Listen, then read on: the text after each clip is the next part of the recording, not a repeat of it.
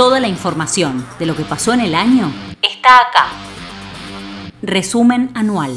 Estas fueron las noticias más importantes del año en Morón. 1. Tras haber vacunado a la totalidad de los vecinos y vecinas con la primera dosis contra el COVID-19 y superar el 90% con la segunda, Morón es el distrito con mayor cantidad de terceras dosis aplicadas por cantidad de habitantes. En Morón, casi 50.000 vecinos y vecinas recibieron su tercera dosis, ya sea como refuerzo de un esquema de inmunización o como complemento para lograr la defensa necesaria frente a la pandemia. Todos ellos forman parte de los casi 300.000 que ya se aplicaron dos dosis en los vacunatorios que se encuentran asentados en la comuna. Al mismo tiempo, se intensifica el envío de más turnos para recibir las dosis de refuerzos o complemento. Al respecto, esto mencionó el jefe comunal.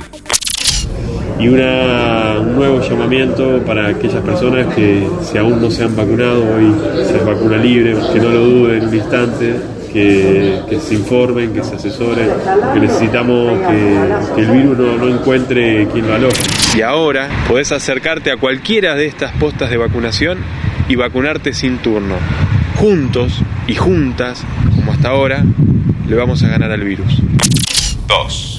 El gobierno local acompañó a diferentes clubes para ampliar sus predios. El municipio acompañó la firma de la cesión de uso de tierras entre la Agencia de Administración de Bienes del Estado, el Rugby Club Los Matreros y el Club Deportivo Morón. Esta acción le permitirá a las instituciones disponer de un espacio ubicado dentro de la base aérea militar de Morón, en el que actualmente la comunidad realiza actividades deportivas y recreativas. La sesión se logró luego de un trabajo articulado desde el Estado municipal y permite que aquellos predios del Estado nacional que se encuentran en desuso puedan estar disponibles al servicio y disfrute de la comunidad moronense. A su vez, se contribuye al fortalecimiento de los clubes de la comuna.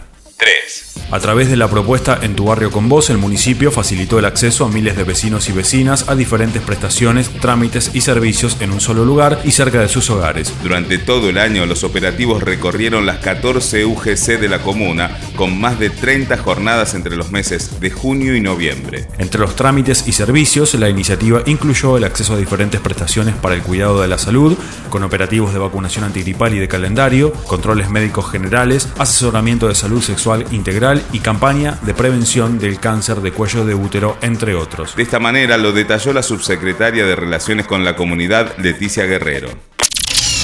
Vamos recorriendo los barrios de nuestro distrito con un conjunto de programas, de servicios, de recursos, con el objetivo de acercarlos a los vecinos y vecinas para que no tengan que trasladarse innecesariamente al centro de Morón para poder despejar sus dudas y hacer sus consultas y utilizar los servicios que el municipio posee. Por eso, en articulación con distintas secretarías del gobierno, llevamos a los barrios áreas municipales, porque en Morón creemos que un Estado presente es necesario, pero cuando ese Estado está más cerca y genera accesibilidad, le facilitamos la vida a los vecinos y vecinas. 4. A lo largo del año, el Estado local avanzó en la implementación de la Ley Micaela con más de 1.300 agentes municipales que ya realizaron la capacitación sobre perspectiva de género que indica la normativa, tanto del Poder Ejecutivo como el Legislativo local. La iniciativa surge a partir de lo dispuesto por la ley Micaela para promover la adquisición de herramientas que permitan identificar las desigualdades de género y elaborar estrategias para su erradicación.